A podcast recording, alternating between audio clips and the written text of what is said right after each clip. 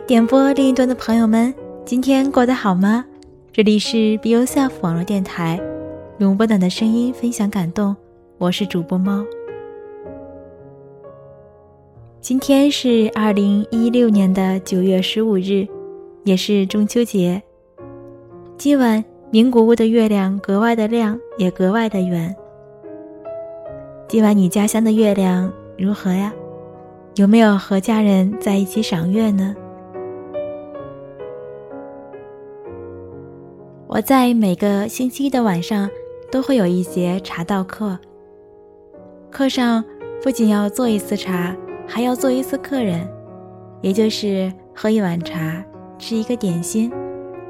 所以每一次我跟我妈妈说我要去上茶道课的时候，我妈都会跟我说：“不就是去老师那儿？”蹭点心吃吗？这个星期一去的时候，特意看了一眼，点心盒子上面写了两个字“中秋”。日本的中秋和中国一样，同样都是在阴历的八月十五日，而二零一六年正好是在九月的正中间，九月十五日这一天，在日本的中秋节。又被称作十五夜，它也象征着芋头丰收的季节，所以又被叫做玉明月。玉是山芋的玉，明是有名的明，月是月亮的月。周一那一天，我打开点心盒的盖子，看到了盒子里面躺着一个又一个圆滚滚的小点心，样子。确实像极了小芋头。老师说，这是日本人特有的习惯，会在这一天做一些长得特别像芋头一样的点心，和我们国内不太一样的。在中国，我们会吃月饼，其实日本也有卖月饼。不过，在这一天吃像类似于这样小芋头一样的团子还是蛮多的。日本人会做一种有点像供台一样的东西，会把这种圆圆的小团子码在上面，马的个数是十五个，因为是十五页嘛。这十五个团子并不是随便摆放的，而是从下数九个，中间四个，上面两个，用这样的顺序去码放。但是我想。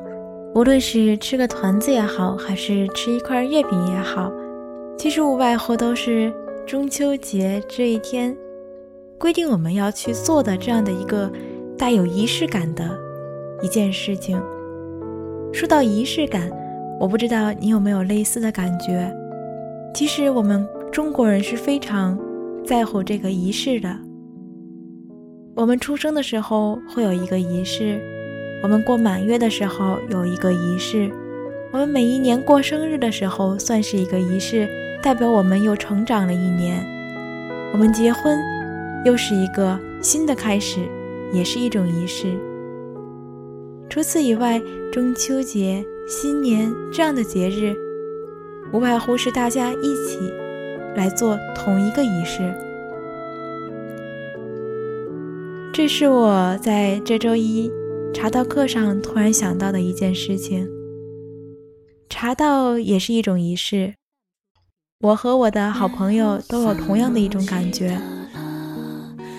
每个星期在做茶的那不到半个小时的时间里，可能是这一周心最安静的一段时间，因为脑子不会去想其他的问题，所有的精神、所有的注意力都集中在眼前。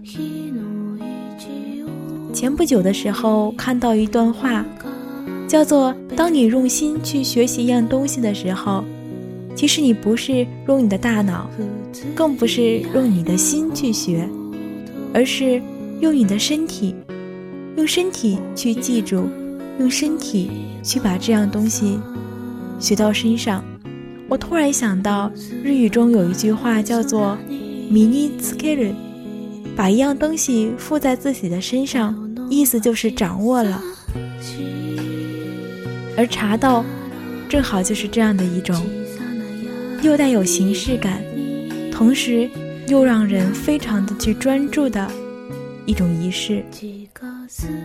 其实我学茶道的时间还很短，到现在是一年零两个月的时间。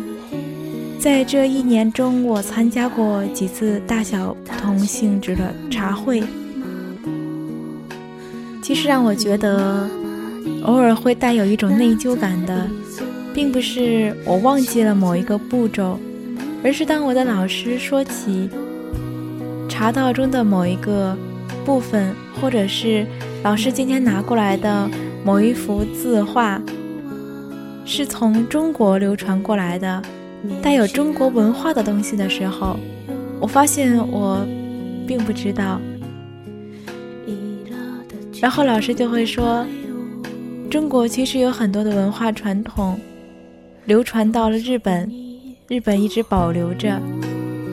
老师也跟我们说，要多去参加一些茶会，要多去学习一些新的东西。我的老师今年已经八十八岁了。